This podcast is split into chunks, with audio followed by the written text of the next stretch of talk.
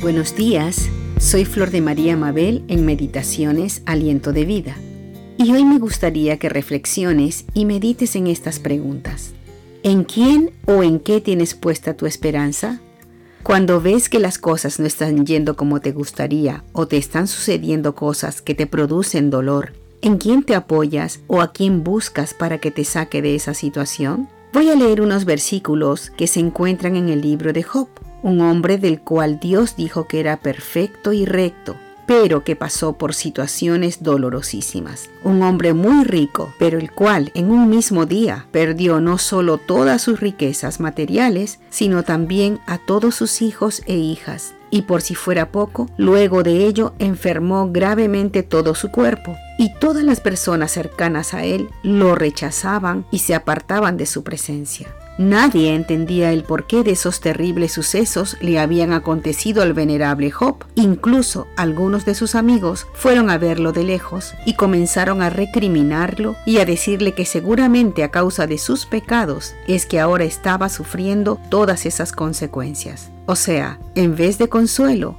Job recibía oprobio de parte de sus amigos. Vamos a leer ahora lo que Job respondió cuando estos lo acusaron injustamente y le dijeron que Dios era quien lo estaba castigando. Leamos Job capítulo 13, verso 15 y 16. Dice, He aquí, aunque él me matare, en él esperaré. No obstante, defenderé delante de él mis caminos, y él mismo será mi salvación, porque no entrará en su presencia el impío. Y en Job capítulo 19, verso 25 al 27 dice, Yo sé que mi Redentor vive, y al fin se levantará sobre el polvo, y después de deshecha esta mi piel, en mi carne he de ver a Dios, al cual veré por mí mismo, y mis ojos le verán, y no otro, aunque mi corazón desfallece dentro de mí. Qué tremendas palabras, ¿verdad, hermanos? Qué tal confianza que tenía Job en su Redentor, en su Salvador. Job sabía que no había pecado contra Dios y que todo lo que le estaba sucediendo, aunque terrible y muy doloroso, eso iba a terminar, porque él estaba confiando y esperando en Dios su Señor. Job no culpaba a Dios de sus desgracias, pero sí exponía delante de Dios su dolor.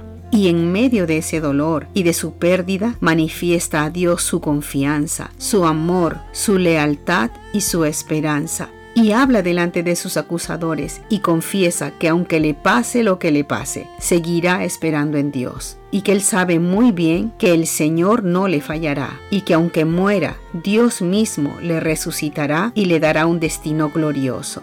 Y hermanos y hermanas, estas palabras de Job me hacen pensar, ¿y yo espero y confío en Dios de la misma manera? ¿O solo me quejo cuando las cosas no suceden como yo quiero? Mejor será alabar a mi Dios por su grandeza y esperar en Él y en su poder. Esperar en Él y en su fidelidad. Dios prometió ayudarnos y estar con nosotros cada día de nuestra vida. Dijo el Señor Jesucristo en el libro de Mateo capítulo 28, la última parte del versículo 20. Y he aquí, yo estoy con vosotros todos los días hasta el fin del mundo. Amén. Hermanos amados, solo en Dios debe estar puesta nuestra esperanza. Él no nos fallará. Hasta otro día.